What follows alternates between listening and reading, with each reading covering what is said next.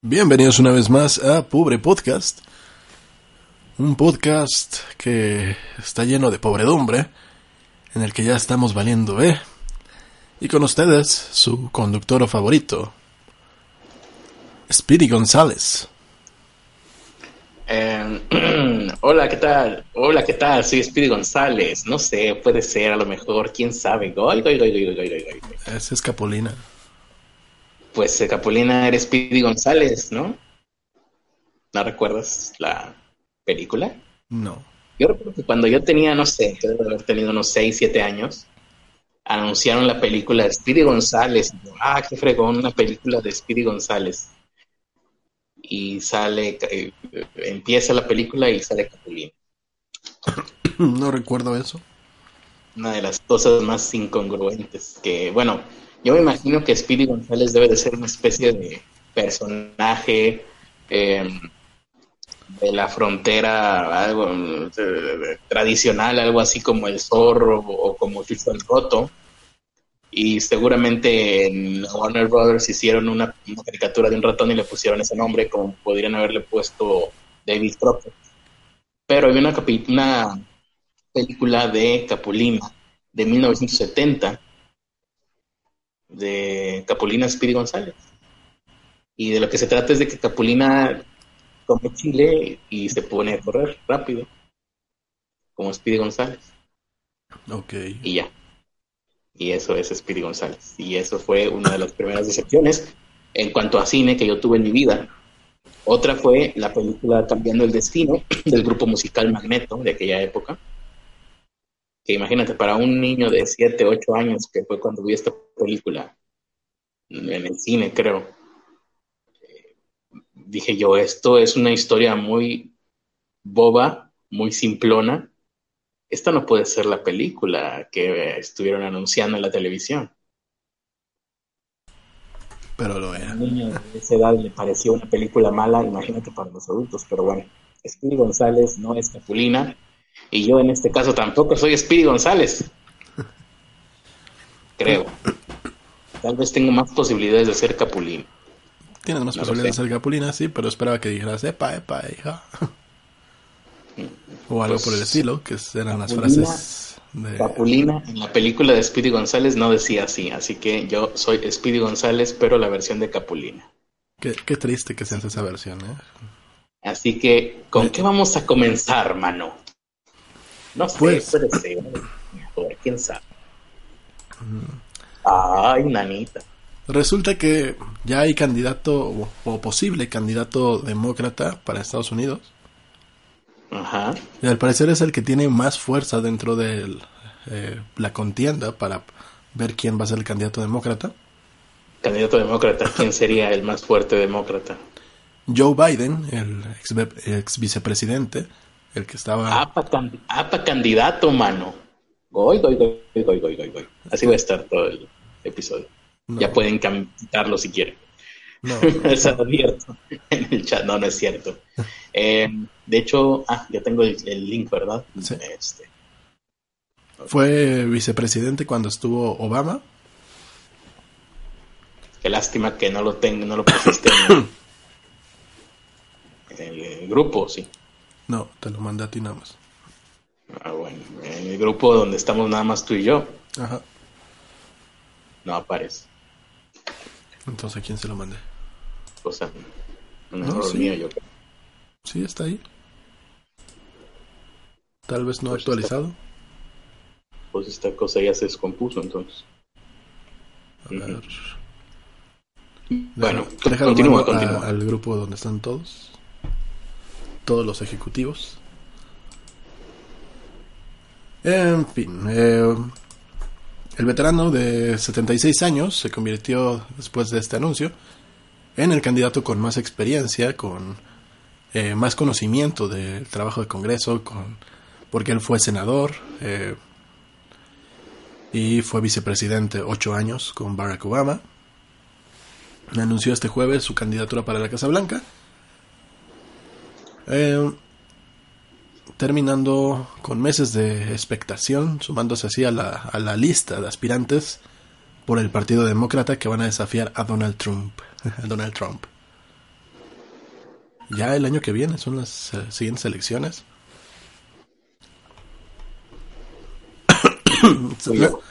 Lanzó un spot que no, no es por eh, decir que no es original, pero básicamente dice Make America Great Again con otras palabras. Porque esto ahorita me pareció, bueno, ah, ajá, make, America Great Again con otras palabras. A ver, ¿cómo sería parafrasear Make America Great Again? Make... Eh, los valores de esta nación se, eh, standings se levantarán frente al mundo. A ver, ¿cómo otra vez? Porque no te escuché, porque estaba embelesado con el sonido de mi propia voz. Los valores principales de esta nación se levantarán frente al mundo, nuestra democracia y, y todo lo que ha sido, todo lo que ha hecho América, América, todo lo que convierte a América en América. No lo veo eh, escrito en una gorra, se me hace muy largo. No, ni yo, o sea, digo, es eh, le dio muchas largas para decir exactamente lo mismo. O sea, no es como muy original. Lo que llamó la atención también de este spot es que empezó a tirar eh, popó a Donald Trump por un hecho que sucedió, si no me equivoco, el año pasado, en un rally. En un rally donde se enfrentaron eh, pues activistas de izquierda con grupos eh, que fueron llamados neonazis. Y Donald Trump, pues, no estaba bien informado, no sé qué pasó ahí, pero minimizó de alguna manera este problema y dijo que habían culpables de los dos lados. Ya, a lo mejor y sí, pero el, discurso completo es que, que, no, que los neonazis fueron los que fueron a atacar. Y y le ha estado buscando eh, sacarle los trapitos a, Donald Trump. Y lo que han dicho la gran mayoría es, hoy es el, eh, el mejor día para Joe Biden. Para Joe Biden. Hoy es su mejor día porque hoy lo están todos anunciando. Todos están felices. Eh, no, la, no le han sacado todavía nada. Pero tiene pero tiene un historial bastante fuerte. Es más, al rato va a andar en Me Too, vas a ver. El Me Too tiene que convertirse en un arma política ya. De hecho, ya se tardaron. De hecho. Es más, no está en Me Too. creo que sí. creo que sí. Pero bueno, este, está este Joe Biden eh, hoy pues saca, saca cositas de Donald Trump. La verdad es que tampoco le puede pegar gran cosa porque pues ha cumplido casi todo lo que prometió. En la cuestión económica, en la cuestión de relaciones exteriores. Eh, nada más le falta el muro. Sí, vamos a ver aquí en, en, en las notas que estoy encontrando. Cuatro mujeres denunciaron al ex vicepresidente de Estados Unidos de haberlas tocado inapropiadamente. El jueves anunciaría su candidatura y hasta ahora corre, o sea, esto lo dieron ayer. Hoy anunció su candidatura. Es, como bien dijiste, el favorito. Em, ya tropezó con varios obstáculos, en su camino. Por, eh, bueno, era vicepresidente de Barack Obama, es importante recordarlo, ¿no? Ahora que va a volver a tomar relevancia John, John Biden, John Biden. No, y aparte, estuve escuchando algunos de los audios del pasado de esta persona, que los van a sacar, de Joe Biden, que los van a sacar porque los tienen que sacar. Sí. Y hay muchísimos comentarios racistas y homofóbicos. Fue alguien que se opuso fervientemente a, al matrimonio igualitario. Y está compitiendo por, por los demócratas, ¿no? El objetivo perfecto para este movimiento entonces.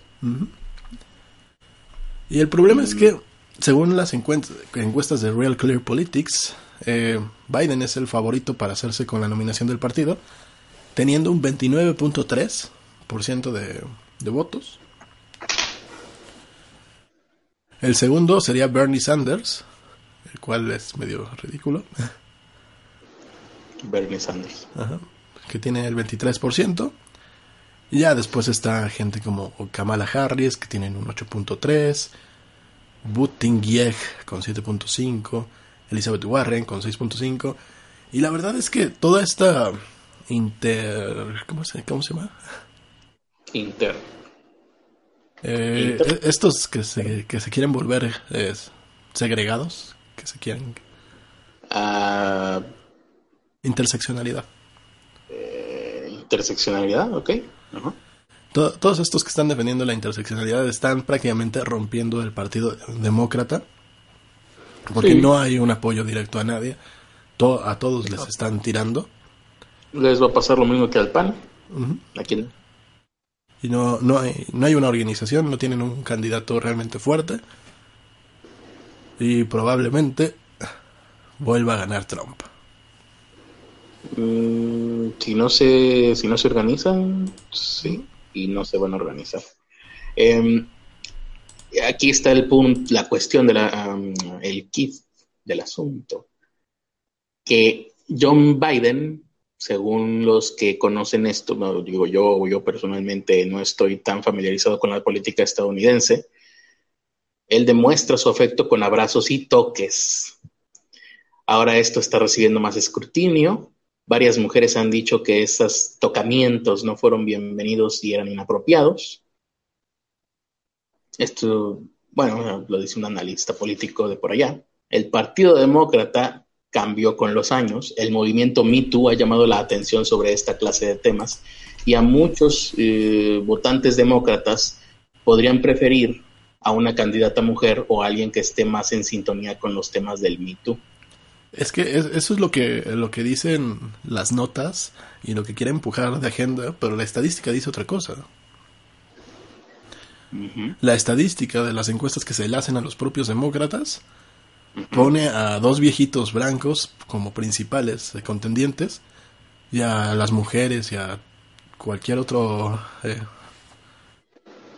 personaje los pone con, con una estadística muy baja, menos, menos del 10%.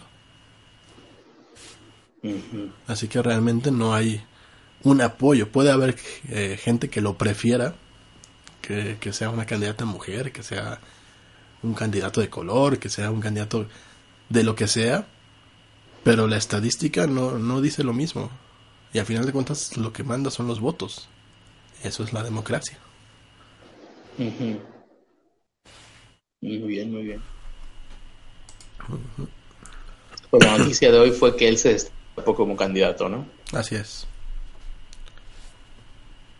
Y pues, ya, vámonos a ver. Dice aquí, los votantes demócratas generalmente recuerdan con cariño los años de Obama y Biden puede postularse como el sucesor natural de Obama. Eso también está interesante. Pero su figura genera divisiones y su popularidad aún no puede ser calificada como exitosa.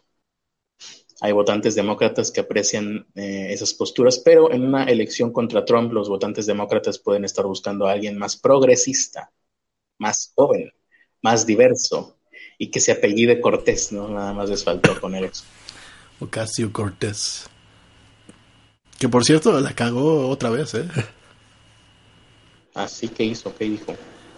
Ya sabes, en Twitter eh, se puso a, a hablar mal de, de un- una persona que salía en una foto junto con una, una mujer legisladora y le pone algo así como vean este vejestorio del, de los republicanos, bla, bla, bla. O sea, le tiró popó y, le, y le dijo que era republicano y que se estaba haciendo...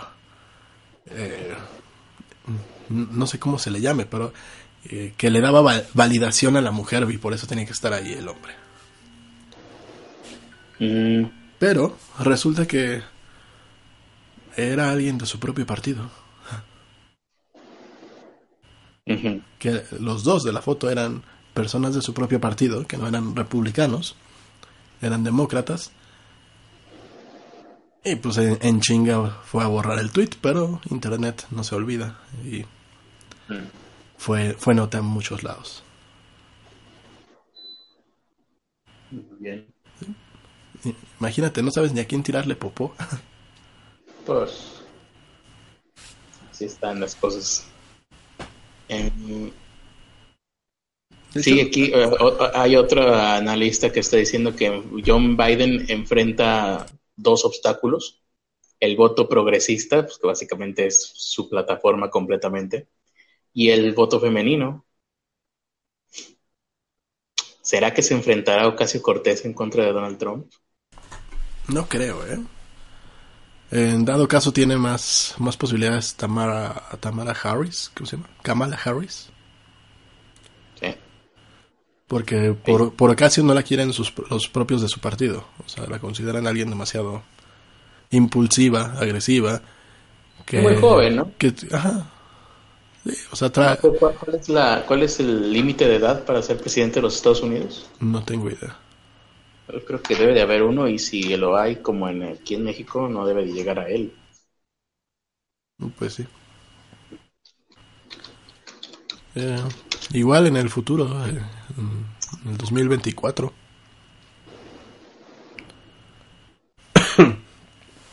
Pero bueno. ¿Traes otra nota? Uh en una nota relacionada, no sé qué me llegó aquí. Bueno, ahorita checo. En una nota relacionada, eh, inteligencia rusa ha dicho que en América Latina ya existen, o por lo menos está dando a conocer, porque seguramente ya existían desde hace mucho, células extremistas vinculadas al Estado Islámico y a Al Qaeda. Hay campamentos yihadistas en lugares de América Latina. No sé si con América Latina también incluirán a México, interesante sería saberlo.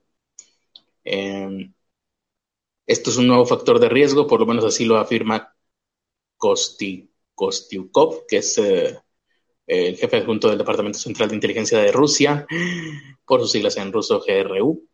Y dice que hay campos de entrenamiento y refugios yihadistas en la región reclutan a combatientes para engrosarla, digo no, para engrosar sus filas en Oriente Medio, o sea, de aquí de, lo mismo que están haciendo allá en Europa, ¿no? De aquí de América Latina se los van a llevar para allá. ¿A quiénes? Ah, pues al que, al que quiera, al que caiga en su ideología. Eh, pues incluso recordemos historias de terror de gente, de adolescentes que se van sin, se escapan de sus casas sin que sus padres puedan evitarlo y van a parar a las filas del ejército del Estado Islámico. Uh, reclutan a combatientes, ya lo dije, y promueven la ideología extremista y recaudan fondos, sobre todo eso es interesante. ¿No? Creo que fueron al lugar equivocado si en, fueron a América Latina a recaudar fondos, Venezuela no creo, eh, Argentina creo que tiene muchos problemas como para poder que recauden fondos allá, y el resto de los países creo que están todavía peor si vienen aquí a México, en una de esas, y mejor se hacen guachicoleros y dejan aquello del Estado Islámico por ser menos redituable, por lo menos aquí en México. Mm, los países latinoamericanos, y creo que en este aspecto sí se va a referir a México por lo que sí, por lo siguiente, podrían ser utilizados como una zona de tránsito en los complejos esquemas de rutas de contrabando del Estado Islámico. Eh, los yihadistas podrían utilizar sus propios canales para mover activos en la región. Eh, Moscú está instando a, los gobiernos, en este caso del sur del, continente, bueno, del centro y sur del continente, a prestar más atención a cualquier intento de los terroristas de obtener acceso a sistemas financieros y otras infraestructuras. Es decir, cuidado con los, aquí en México, cuidado con los migrantes, cuidado con la caravana madre, cuidado también ahora con los yihadistas. De hecho, aquí estoy viendo imágenes de... Esta nota se debió de haber llamado Ya llevan los diositos. Eh, sí, sí, sí. Eh, a ver, eh, Estados Unidos tiene intención de llevar a cabo un cambio de poder en Venezuela. Esto yo cada vez me lo creo menos. Por medio de la fuerza, utilizando eh, a Colombia para, este, para, este fin.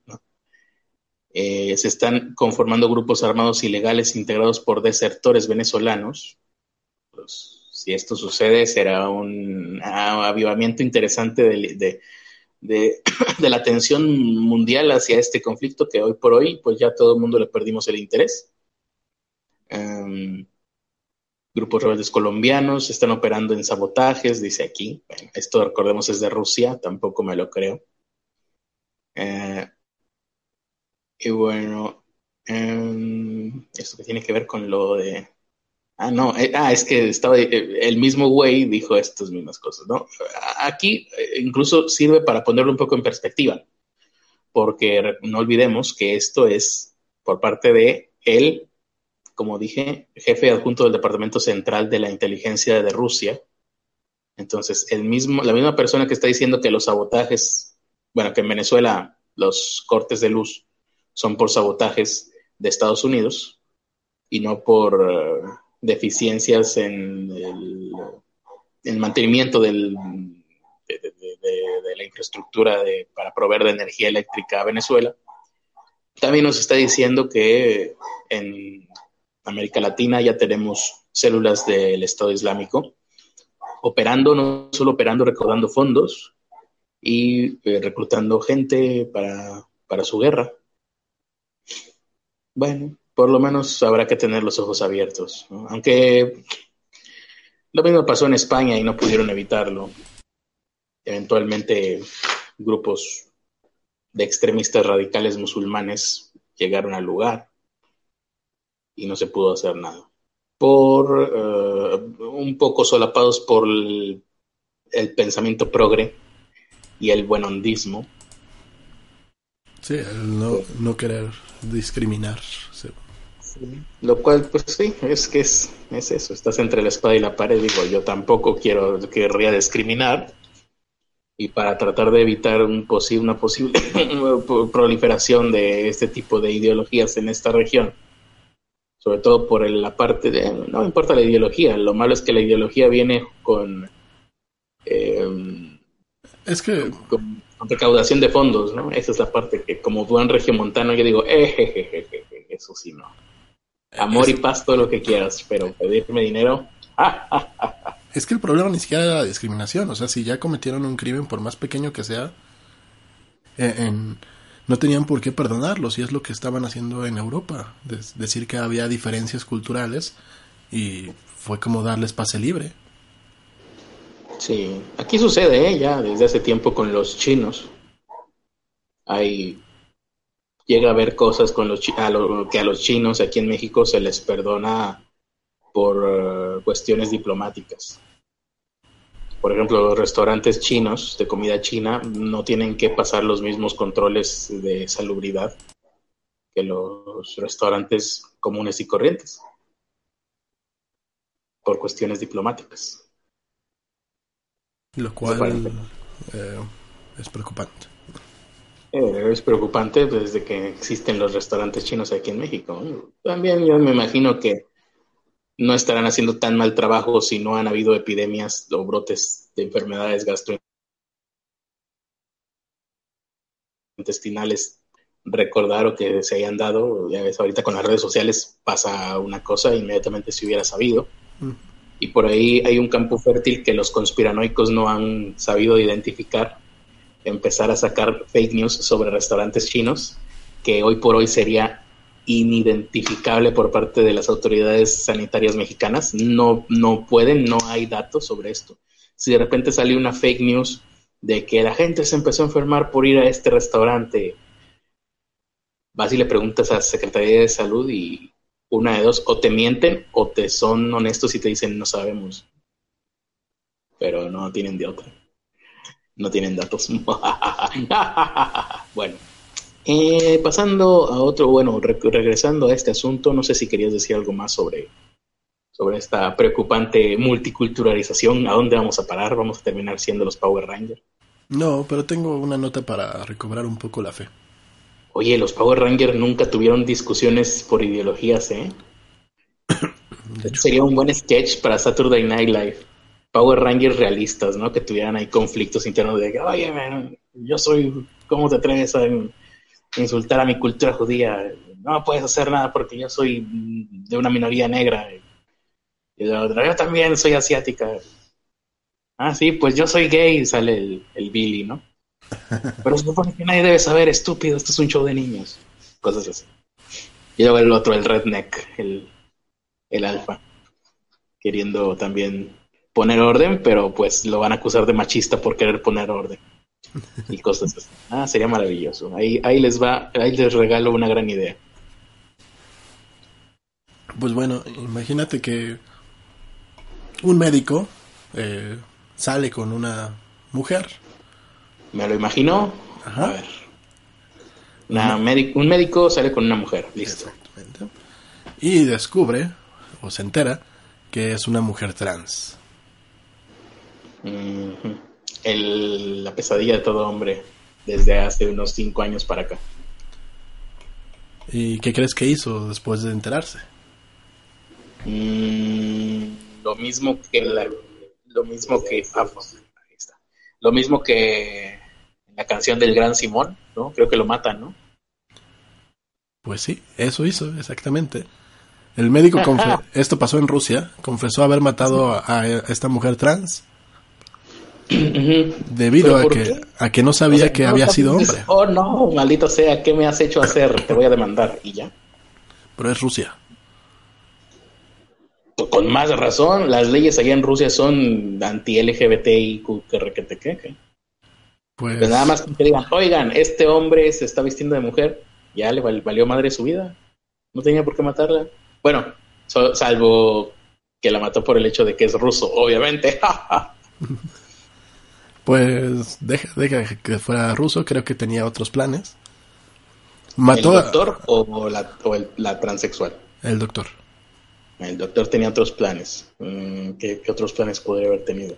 A ver, la, mató a la mujer porque no, él no sabía que había sido hombre antes y se enteró hasta Dijo, "Ah, que este hombre, pues te mato siguiendo una lógica irrefutable, sí. se enteró hasta que tuvo intimidad con él o con ella, Sí, perdón, con ella. con ella. Fue tanto su enojo él, que no bastó no- con matarla. No sacan del aire, ¿no? ¿Cómo? Si le dices él, creo que nos sacan del aire. Sí, con ella. Y vienen a nuestras casas y nos golpean y, y luego cuando pongan nuestras fotos de haber sido golpeados, todo el mundo en internet se va a alegrar. ¿Ya puedo seguir? No, te está dando tiempo a toser. Bueno, fue tanto su enojo que no bastó con matarla, sino que la descuartizó. Y A la luego, pucha. Para eso quería seguir. Sí. Eso mejor me hubieras dejado hablar a mí. no, porque Yo todavía no termina inventado una ahí. historia menos fuerte. No termina ahí. Ajá. Es que sí, se la comió o qué. La cocinó, sí, exactamente. Ah, no. No, deja de inventar historias, Ernesto. No, no, no, No inventes historias para... Esto pa- pasó en la ciudad de Kursk, ubicada en el este de Rusia. El doctor tenía 27 años. Nina eh, tenía 25 años y quedó completamente fechado. Y pues la cocinó. Pero no, bueno, bueno, no, entonces ya el tipo, yo creo que le iba a matar aunque no fuera, o no- aunque, aunque no fuera trans, ¿eh? Pues mira, dice que un día salieron y después ella lo invitó a su departamento, donde tuvieron sexo duro contra el muro. Pero el, me- el médico se dio cuenta que no estaba con una mujer, sino con una mujer trans. Bueno, hombre, ahí te soy sincero, yo jamás he tenido sexo con una mujer trans, pero yo me imaginaría que para un médico sería como que un poquito más sencillo, ¿no? Supongo. Imaginación, ¿no? Estoy hablando de imaginación mía. La tomó del cuello, la estranguló, acabó con su vida, y para borrar las huellas del crimen, el hombre la descuartizó, luego la cocinó y, tiró los restos al excusado. Luego llegó la policía y dijo, oh no, la mató porque se dio cuenta de que era transexual. Y el doctor, ¿qué? ¿Que era transexual? No mamen. no mamen, me comí a un transexual, no, no mames. No, No, creo, pues que no creo que no se la comió, nada más la tiró al baño. Eh, la policía detuvo al médico, lo interrogó. Alto, alto, alto, alto, alto. ¿La cocinó Ajá, para tirar al baño? sí. Que Pues supongo que para que sea más suave la, la ida. Para que se Qué vaya más fácilmente. Aquí dice Patricio Rey, Ernesto, no inventes historias para convivir. No, está, está en el debate.com.mx. ¿Qué estoy escuchando? Esto ya no es, no es para perder la fe en la humanidad, es para perder el, no sé, el criterio de lo que es real y lo que no es real, porque esta historia, a pesar de que es real y está publicada en un medio de comunicación, no me la puedo creer. ¿De qué, Pues- estamos hablando? La policía detuvo al médico después de que la mamá de Nina, la mujer trans, la reportó como desaparecida. Esto está digno de. ¿Cómo se llamaban estos? A- Alarma o. Sí, de estas revistas que recreaban historias de policíacas, pe- pero en cómic. Madre. ¿Qué dice? Víctor Peralta dice que ese vato escuchó cuando Ernesto, tú leíste su cuento. ¿Cómo leíste un cuento de Víctor Peralta? Bueno. No sé, dice Víctor Peralta que ese vato escuchó cuando Ernesto leyó mi cuento. Ah, a lo mejor, sí. Y por eso. Sé que había leído un cuento de Víctor Peralta. Pues seguramente sí. No, sí, sí recuerdo haber leído. He leído su libro. No estoy seguro de que ese ruso me haya escuchado. Ah, no, no, no. Bueno, y, él de está que de que ese ruso haya entendido. No, no, más bien eh, Víctor Peralta está haciendo referencia a que es- lo que estás contando se parece, yo creo, al cuento de él, ¿o qué?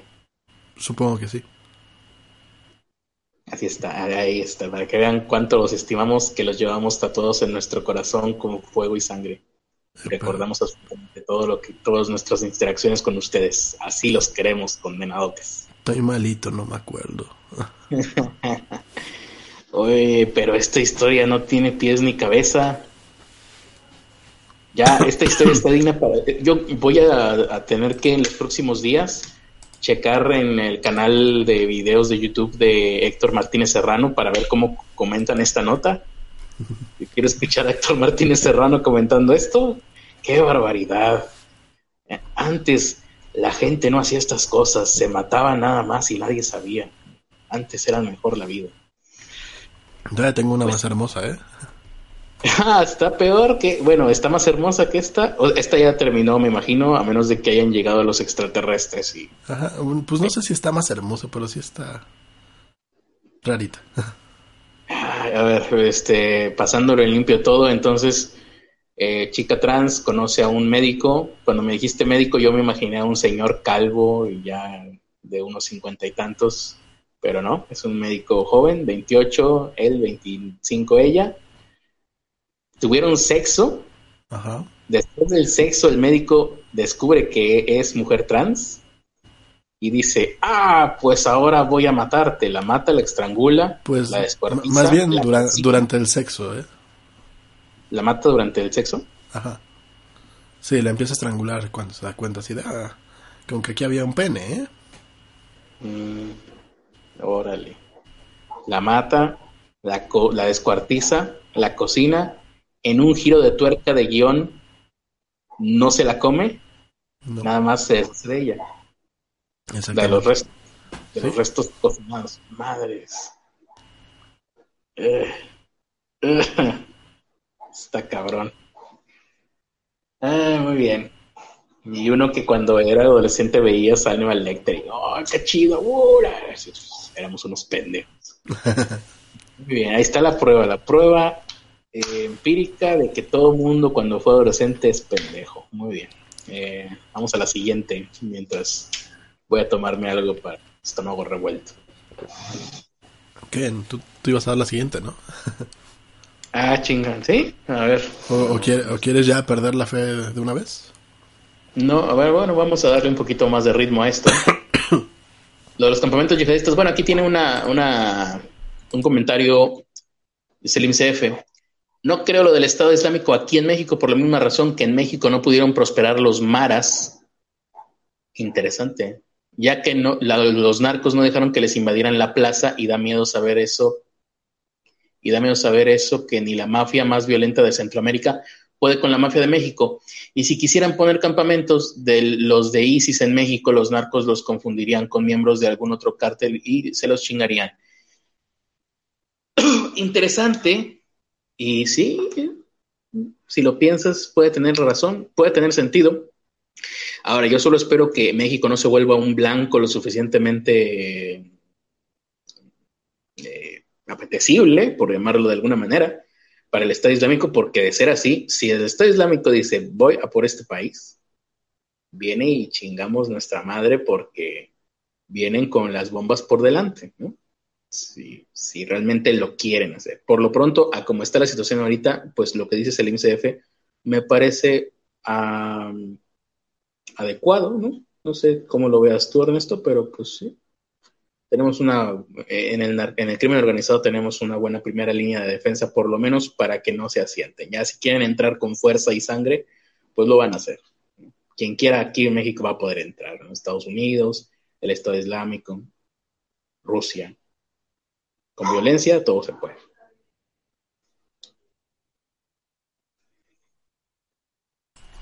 Dice Jesús Alejandro Álvarez Campos, al que le gusta la B, que cheques el pobrefón. Ah, ok. Eh, sí, es que estoy intentando, pero no he podido ahorita entrar. Como estoy aquí, ya saben que yo no puedo caminar o masticar chicle, tengo que hacer una de las dos cosas. Bueno, vamos con otra notita.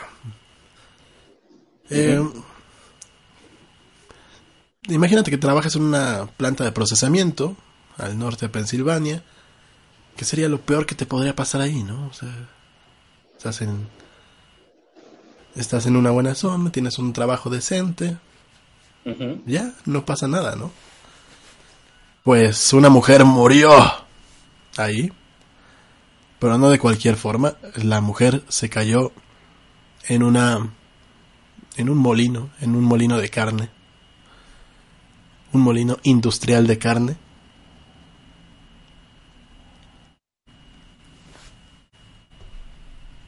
Eh, creo que ya se, se infartó Critter.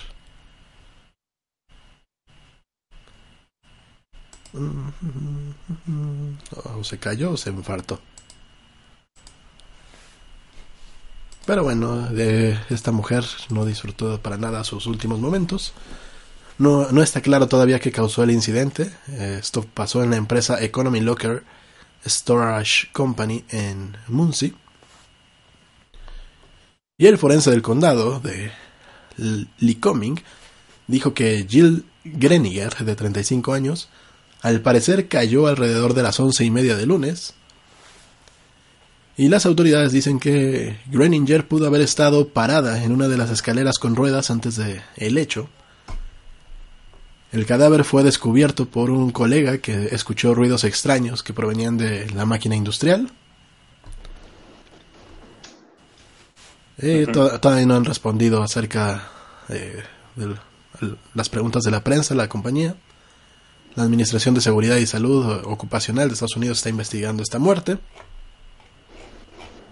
Y ya, imagínate. y aparte ponen una imagen de, de la moledora. Mm.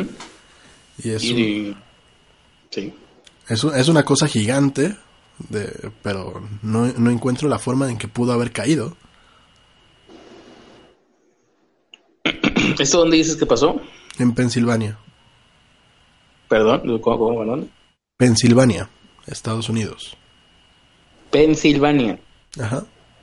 Ah, el, lugar de origen de los Animaniacs. Sí. Así que, bueno. si, si les ofrecen carne de Pensilvania, pues. Sí, no. Eh, eviten comprarla. Sí, como con Peñafiel, ¿no? No hacer, si alguien les ofrece una Peñafiel, digan no gracias y díganselo a quien más confianza le tenga. Bueno, eh, Jesús Alejandro Ramírez Campos nos mandó una pequeña historia que, que, le recordó esta nota que dimos ahorita de la chica trans que el doctor matóla, cortóla, cocinóla y tirola.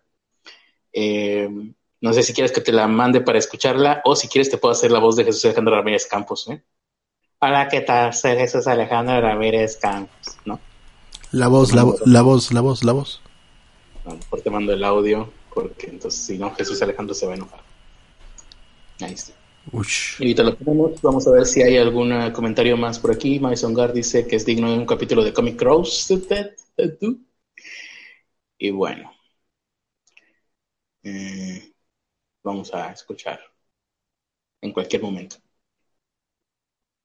¿Sí se puede? Porque ni te pregunté si se podía. Bueno, bueno. Ah, En cualquier momento se empezará a escuchar.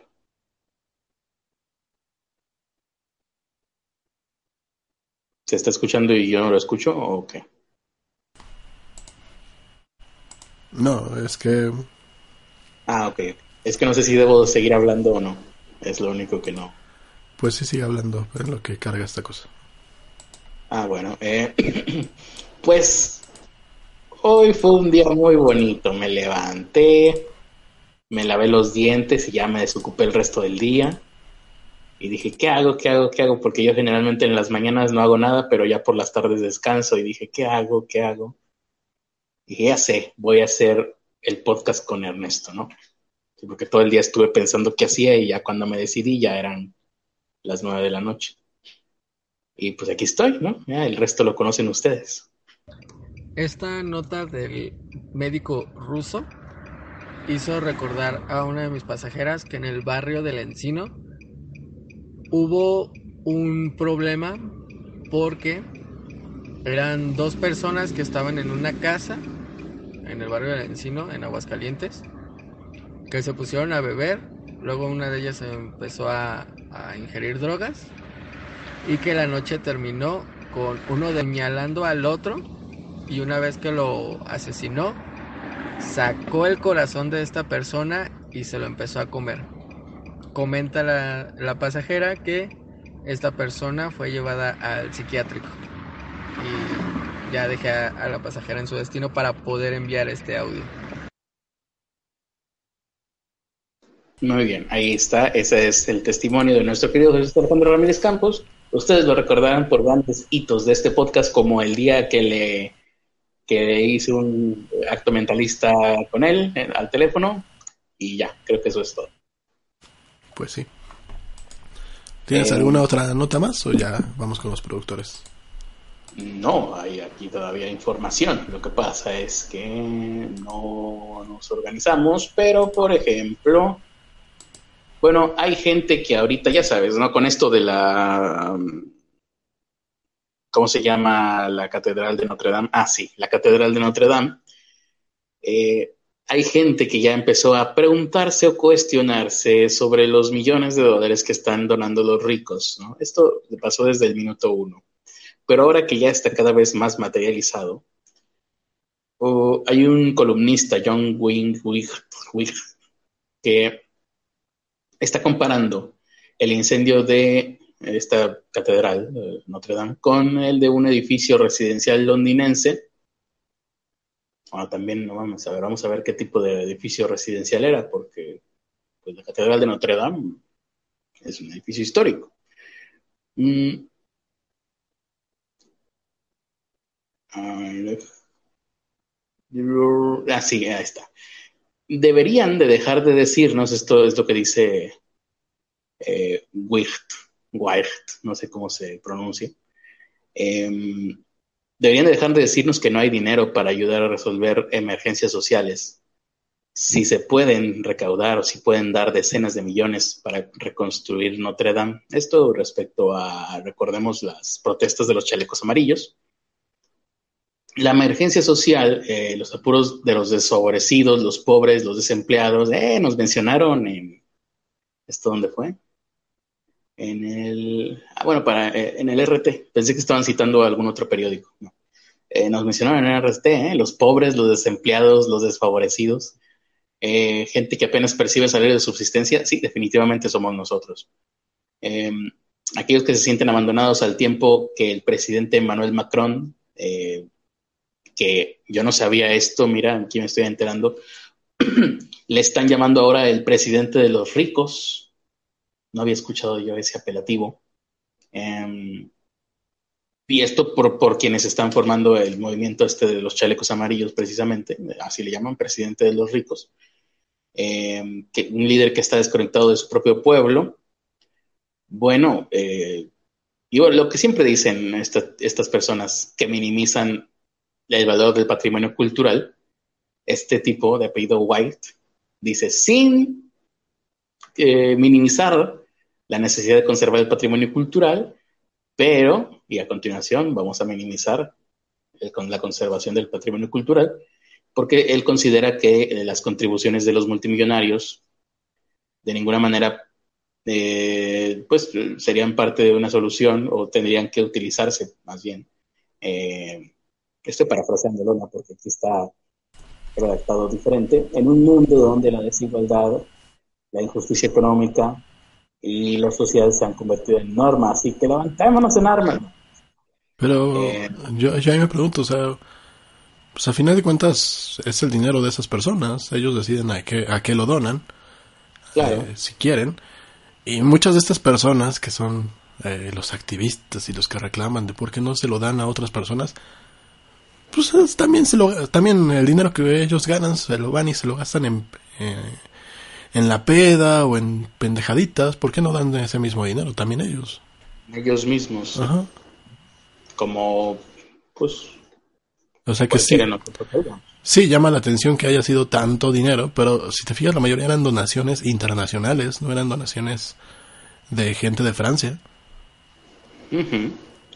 Eh, ya van más de mil millones de dólares en donativos, por cierto. ¿eh? Ya subió, yo no sé, yo creo que ya van a ser más bien dos catedrales de Notre Dame, ¿no? Con todo ese dinero. Em, o no sé cuánto, bueno, es que no se sabe cuánto se podría gastar en esta reconstrucción es algo que nadie puede saber ni calcular a priori, ni siquiera gente entendida en esto. ¿eh? Esto va a suceder sobre la marcha. Esto es nuevo para todo el mundo. Pero evidentemente se van a gastar todo el dinero que tengan. Eh, bueno, dice aquí que lamenta que esto de dinero, como les digo, los mil, más de mil millones de dólares que ya fueron recaudados, no se asignen mejor en reconstruir países como Siria, eh, que han sido destruidos por hordas, yihadistas. Es tiempo de presentar, de presentar con todo este enfado actuaciones contra los gobiernos occidentales, incluido el francés, por su papel en la perpetuación del conflicto mediante su apoyo político y material a diversos grupos insurgentes. Dijo John Walt que seguramente estará a favor de algunos grupos insurgentes. Seguramente. De este tipo de pensamiento. Y pues así está ahorita el tenor, ¿no? Eh, mm, sí, Jesús, ah, esta es la parte bonita, lo, esto es todo el, medio del asunto, porque en su, en su artículo, recordemos, esto es un artículo de opinión que escribe John Wicht o Wife o Wicht, no sé, eh, dice, bueno, no hubo telemaratón, está refiriéndose a otro incendio donde hubo 72 muertos en el edificio residencial londinense que se llamaba Grenfell en junio de 2017. Em, los ricos y las corporaciones guardaron silencio. No hubo telemaratones benéficos, no se prometieron millones para que en unos días, eh, bueno, que se diera alojamiento a todos los supervivientes no, no menciona aquí White o Wick si este edificio era histórico. Me imagino yo que no. Es que hay dos detalles. Uno no es un edificio histórico. Y la otra es que en Europa, en Estados Unidos, aquí en México no, no tanto. Pero en, en todos los, en la mayoría de los países que tienen una buena economía, la gente compra seguros para su casa para que justamente si sucede un imprevisto como este, eh, la, empresa aseguradora se encargue de reconstruir y de recuperar un poco de los daños. Y bueno, eh, John Wick remata diciendo que si Jesús estuviera vivo en la actualidad, se preocuparía más por la situación de las víctimas y supervivientes del incendio de Grenfell que por la suerte de la Catedral de París, priorizando a los vivos sobre los muertos. En Francia estaría vestido de chaleco amarillo, dice, se refiere a Jesús, refiriéndose a Jesucristo, vestido de chaleco amarillo, liderando a los gilets jaunes, que me imagino que son los del chaleco amarillo. Y discriminando, discriminando a... discriminiza- discriminando a otras razas y a personas con otras preferencias sexuales. Probablemente. ¿No, no dice eso?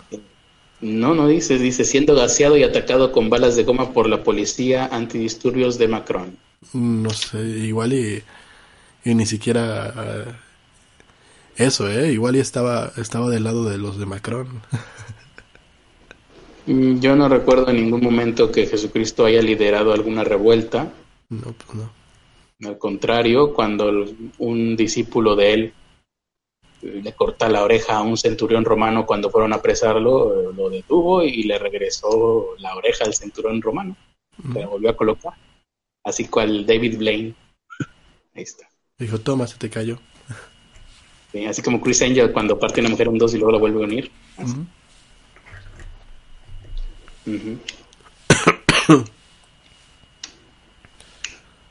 Bueno, pues es- eso respecto a Notre Dame. La gente enojada con otros por lo que hacen con su dinero. exactamente. Bueno, mañana voy a sacar un, un video de eso, pero me recuerda a esta situación que está viendo con las becas, ¿no? Con las becas que le están dando a los chamacos La de, de educación pública. lo de AMLO. Ajá.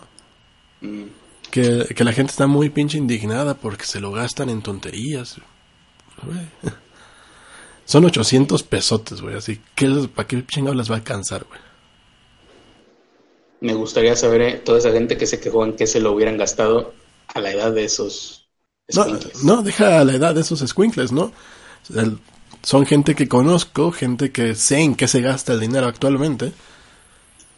Y se lo gasta en pendejadas, se lo gasta en peda, o sea, tampoco es como que digas, uy, eres el super ejemplo para esos chamacos, güey. Yo me hubiera esperado algo así como, "Ah, bueno, yo, como son algunos derechairos. Ah, bueno, a, esa, a su edad y con ese dinero yo hubiese comenzado mi cartera de inversiones, ¿no?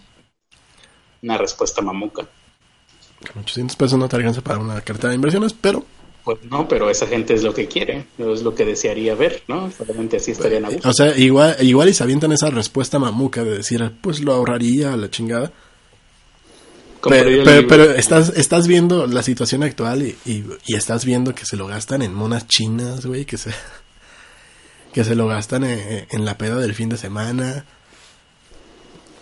Eh, a los que les va peor, pues se lo gastan en sus bendiciones. Pero la- A los que les va peor, claro. eso- a los que les va peor, pero la, la gran mayoría pues se lo gasta en desmadre. La mayoría lo- lo- eh, a los que les va peor se lo gastan en sus bendiciones y a los que bien les va se lo gastan a lo pendejo. Sí, aparte, eh, estadísticamente es más la gente que realmente lo necesita y que está, que está asistiendo en, en escuelas públicas que les va a servir para su pasaje, ¿no? Que esa, esa es la finalidad. La finalidad es que el dinero que viene de estas becas pues se, se ocupe para que haya menos deserción. Sí, porque la gente se volvió loca por, ¿qué? ¿Dos? ¿Tres? ¿Cuatro? Máximo cinco fotos, máximo, ¿no? Y el resto de los chavos, ¿qué?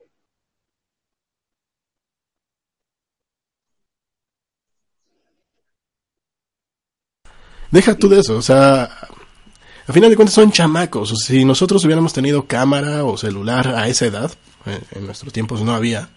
No, Ya no- había- no había había que cambiar el nombre, güey. Seguramente. Ajá. Hubi- Hubiéramos hecho ese tipo de fotos y cosas más pendejas, porque tampoco, o sea, decían, es que ve, se van a ir a chupar, y era una foto de un chamaquito afuera de un lugar donde vendían cerveza, haciendo como que va a chupar, güey. O sea, no estaba bebiendo de verdad, estaba, estaba echando desmadre. A final de cuentas eran fotos cagadas, lo cual, pues estaba, estaba padre, ¿no? Estaba, da- daba risa. Me preocupa que los medios de comunicación sean tan pendejos y tan mierditas como para exponer a menores de edad, pero bueno. ¿Y qué te iba a decir respecto a eso? Lo olvidé. Mm, Me decías que nada más había cinco fotos de estos chavitos. Creo que no. Ya, ya A final de cuentas, pues, eh, estadísticamente son más los pobres, ¿no? Ah, ya recordé.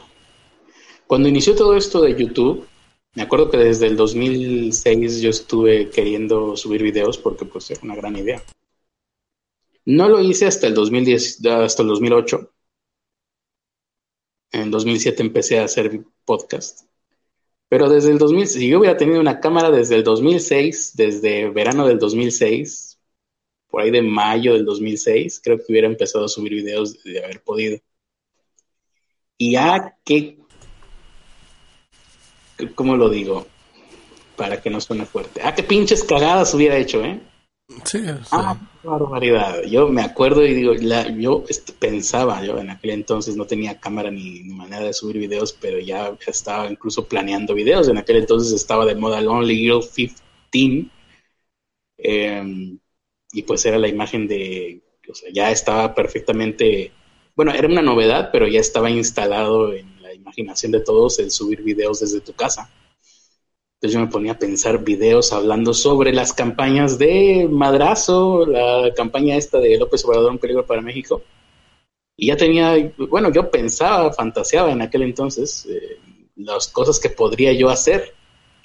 Ah, qué bueno que no había cámaras, lo que hubiera dicho y los ridículos que hubiera hecho seguramente, pues con la mentalidad que yo tenía en aquel entonces, ¿no? Con las ideas y con la poca, no sé, o mucha información que pude haber tenido en aquel entonces.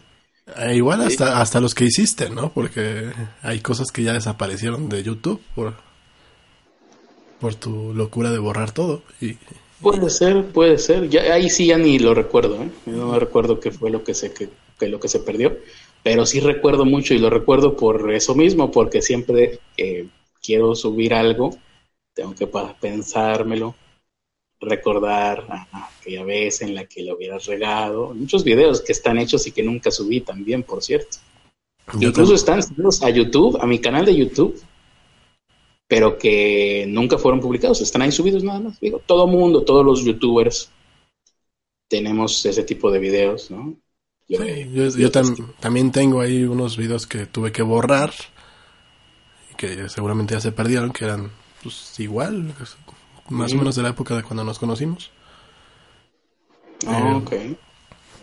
Y pues los borré, no, O sea, no, no, eran pendejadas lo que yo tenía ahí.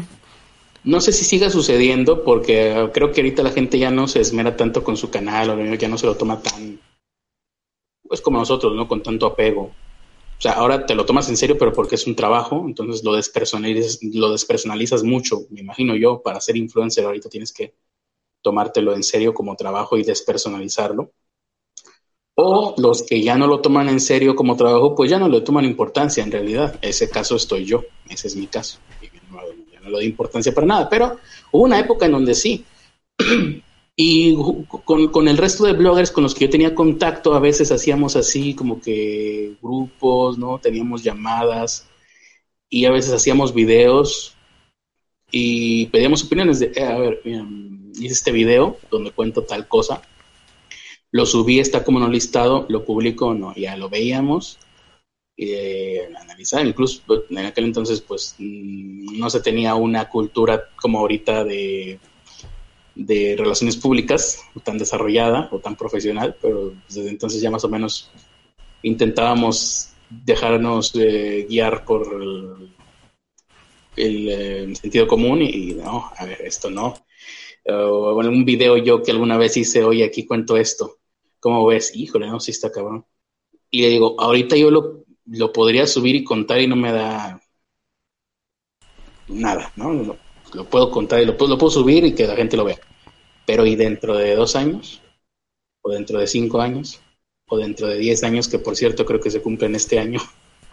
Digo, no, no, se me hace que mejor no y así, también tengo ahí varios, varios que están en privado. Todo el mundo debe de tener ese tipo de videos. Y, todavía de, cuando apenas regresé a hacer videos y que estaba haciendo pues pendejaditas de salir a la calle, hay muchos que... Pues no muchos, poquitos, unos que he quitado. Porque eh, en algunos me paso de verga. Y en otros muestro pues cosas que, que podrían señalar dónde vivo, por ejemplo. O borracheras. bueno, no, pues no soy alcohólico, entonces.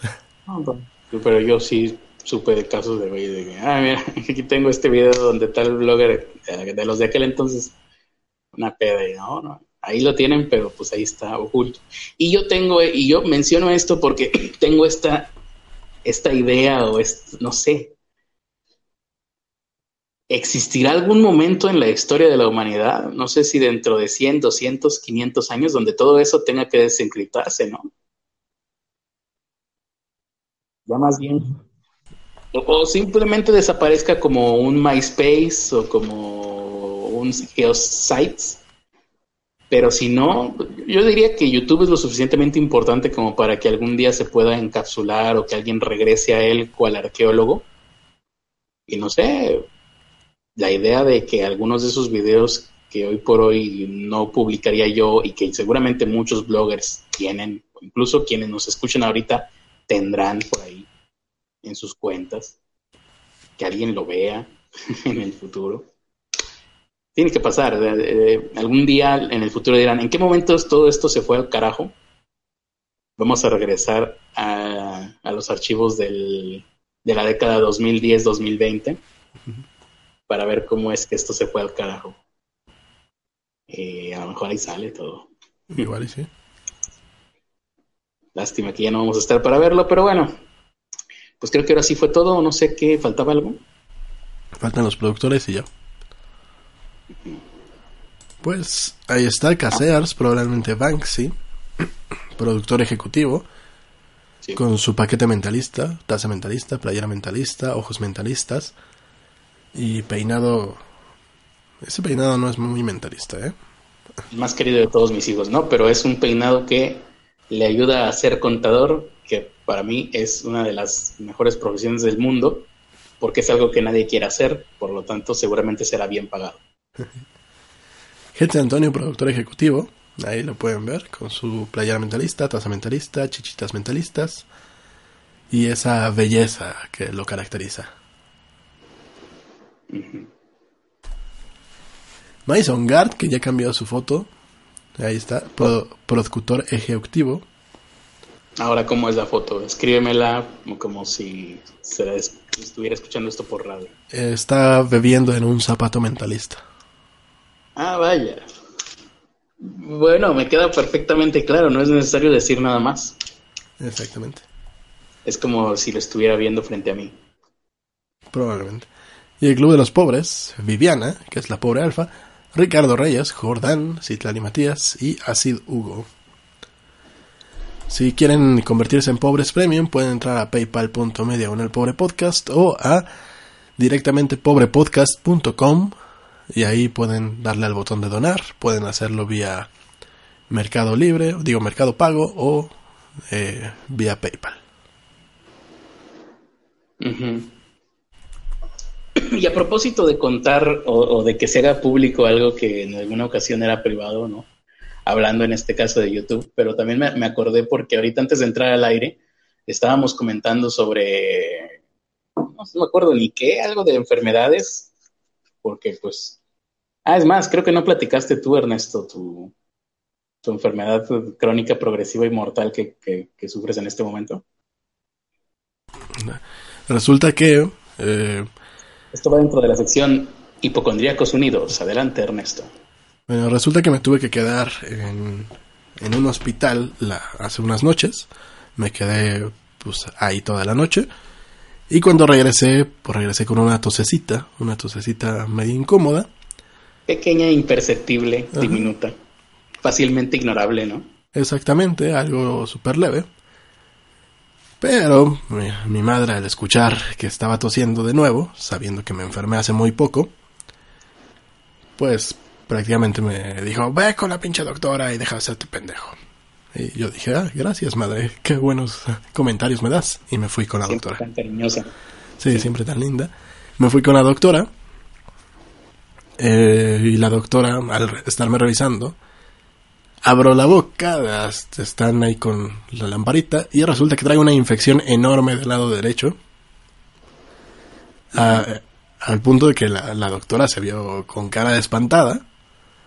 Y dije, ok, estoy valiendo verga y no me había dado cuenta. Que tu doctor te dice, abra la boca, no mames. ¡Ah! Sí, eh, sí, es como tal cual, estaba valiendo verga y no y yo no lo sabía. Ya me mandó antibiótico, me mandó jarabe, que eh, lo que has y me mandó uno para el dolor. Es Por- una para- infección, imagínense, una infección que hace que se escandalice un profesional de la medicina. Sí, se supone que lo que están me están mandando es uno para combatir el virus, bacteria, no sé qué sea, bacteria, porque es antibiótico. Eh, el otro es para que saque tal cual todos los fluidos malignos que están en mi cuerpo. Y el otro es para el dolor que viene provocado de todo esto. Y te va a producir todo lo que te estás tomando. Ajá. Muy Exactamente. bien. Y bueno, pues entonces abrí- aprovecho yo para abrir la convocatoria para el reemplazo de tener nuestro nuevo Ernesto. En caso de que este Ernesto este, tenga que retirarse de circulación, en nuestro buscando, esto se va a llamar Buscando al Ernesto 2019-2020. Si tú eres Ernesto, eh, manda tus datos de Ernesto a el teléfono que está apareciendo en tu mente en este momento. En la descripción de este programa. Manda tu, Eh. tu demo reel a- al pobre Fon. Ándale, tu demo reel. Vas a tener que pasar exactamente el mismo proceso que pasó Ernesto de la Vega el, eh, originalmente, claro está. Tu demo reel, vas a hacer prueba de pasarela, prueba de traje de baño, prueba de capacidad pulmonar. Al final te ponemos un circuito tipo Ninja, American Ninja Warrior, no sé qué. ¿no? ¿Sí has visto ese programa? Más o menos. Sí, sí, sí. Pases, este, entras a un sorteo para ver si. y así sales ganador del sorteo, pues te llevas tu automóvil último modelo a tu casa. Y ya el Ernesto, pues ya escogeré yo el que más me agrade, ¿no? Ya, es otra cosa distinta, ya, esa parte. Pero bueno, habiendo ya hecho este anuncio, este, y al terminar, terminamos platicando de algo de enfermedad, y yo, y esto es con lo que se enlaza lo que ahorita estábamos diciendo, yo le empe- estaba empezando a decir a Ernesto, ah, a propósito de enfermedad, en la secundaria yo tuve un amigo que un día, quién sabe qué le pasó, pero en unas vacaciones de estas de mediados de año, y en ese momento Ernesto me interrumpe, ah, sí, ya lo sé, lo leí. Y yo, ¿qué? Sí, lo leí en tu diario. Porque Ernesto lo leyó, no solo lo leyó para él, sino que lo leyó en voz alta en su canal, ¿no? No sé si todavía esté por ahí la transmisión. Sí, eh, está como está como no listado, pero ahí están la- las playlists están públicas. ¿Las que, perdón? Las playlists. Ah, los playlists, ok, bueno. El caso es que él sí lo leyó y, y ahí, y ahí sí me saqué de onda. Ahí sí, no me lo esperaba. De hecho, no sé si. ¿Qué, fue lo que dije? Ya ni me acuerdo. Así que, que- que- ¿Cómo que lo.? Porque la sensación de estar empezando a contar un recuerdo y que resulta que Ernesto ya lo sabía. Algo que yo nunca le había contado, que sí, lo conté, pero ya no me acordaba yo que lo había anotado ahí o que lo había escrito en mi diario y luego que lo había publicado. Sí, fue muy extraña, ¿eh? nunca había pasado, creo. O no sé. Bueno, tal vez con Beto González o con, o con Jesús Alejandro Ramírez Campos, que son los que, si algún día me pasa algo malo, van a tener que ir a checar primero a sus casas, a ver que no hayan sido ellos. Luego a la casa de Kudou. Bueno, no sé, el orden seguramente es indistinto. Y, y ya me, lo estoy pensando en, esto de del resto del diario que les había platicado ayer, ¿no? Que había otras cosas por ahí que por cierto mm, se me olvidó buscar hoy, pero sí es preocupante, ¿no? Tener ese tipo de cosas que eventualmente, mientras esté escrito en algún lado, eventualmente puede, puede salir. Pues sí. Entonces, aquello que decían antes de si quieres guardar un secreto, escribe, escribe un libro sobre eso, creo que ya no es tan confiable. Respecto a que nadie lee, ¿no? Ajá, sí. Pero bueno, sí, nada más era algo que quería decir porque sí, me sacó de onda eso. Porque luego piensas tú y dices, a ver, pero si ya conté todo en mi vida, ahora que voy a contar. A- aprovechando tu paréntesis, para quien quiera saber todo de la vida del Critter, puede entrar a la Play Store en Google Play en la sección de libros y puede buscar nada más escribir Carlos Arispe y les van a salir los seis libros que tiene. Bueno, los cinco libros y el cómic. Los pueden ver de manera gratuita, del 100%, o pueden pagar, como quieran. Sí. Y bueno, pues creo que ahora sí ya terminamos. Muchas gracias por habernos escuchado. Muchas gracias por haber leído mi diario completamente. O por lo menos haberlo escuchado en voz de Ernesto de la Vega. Eh, a ver si hay por aquí algún eh, comentario de último minuto. Elisa James dice, hola, no sé quién es Elisa James. Eh, por cierto, eh, está bueno lo que preguntan aquí. Ahorita no tienes dolor para comer, ¿no te causaba sensación de dolor cuando comías? No, de hecho, o sea, la molestia no era, no era gran cosa, era una tosecita ahí como carra- carraspeaba un poco. Por eso es porque no lo notaba. El día que yo no pueda comer, inmediatamente me voy a urgencias. Sí, ca- carraspeaba un poco y ya me dijeron, no, pues si seguía así iba a pasarse de otro lado e iba a valer verga usted. Carlos. Bueno, pues eh, eh, mandémosle eh, pensamientos y oraciones a Ernesto de la Vega y nos despedimos. Mi nombre es Carlos Arispe, gracias por habernos escuchado y nos vemos el día de mañana. No sé ni siquiera qué día estoy viviendo. Hoy es jueves. Entonces, sí, nos vemos mañana, ¿no? Sí, mañana Haciendo este fin de mes, no sé por qué. Em, y las últimas palabras, como siempre, las tiene nuestro querido y nunca bien diagnosticado Ernesto de la Vega. Muchas gracias por habernos escuchado. Saludos a Entropía que dice hola y que dice hola y algo del SIDA. Eh, pues ya, vámonos. Muy bien. ¿Hay, hay recomendación? Pues que si tienen alguna pequeña molestia vayan luego, luego al doctor. Y no sean estúpidos. Vámonos a la verga, porque me voy a desmayar.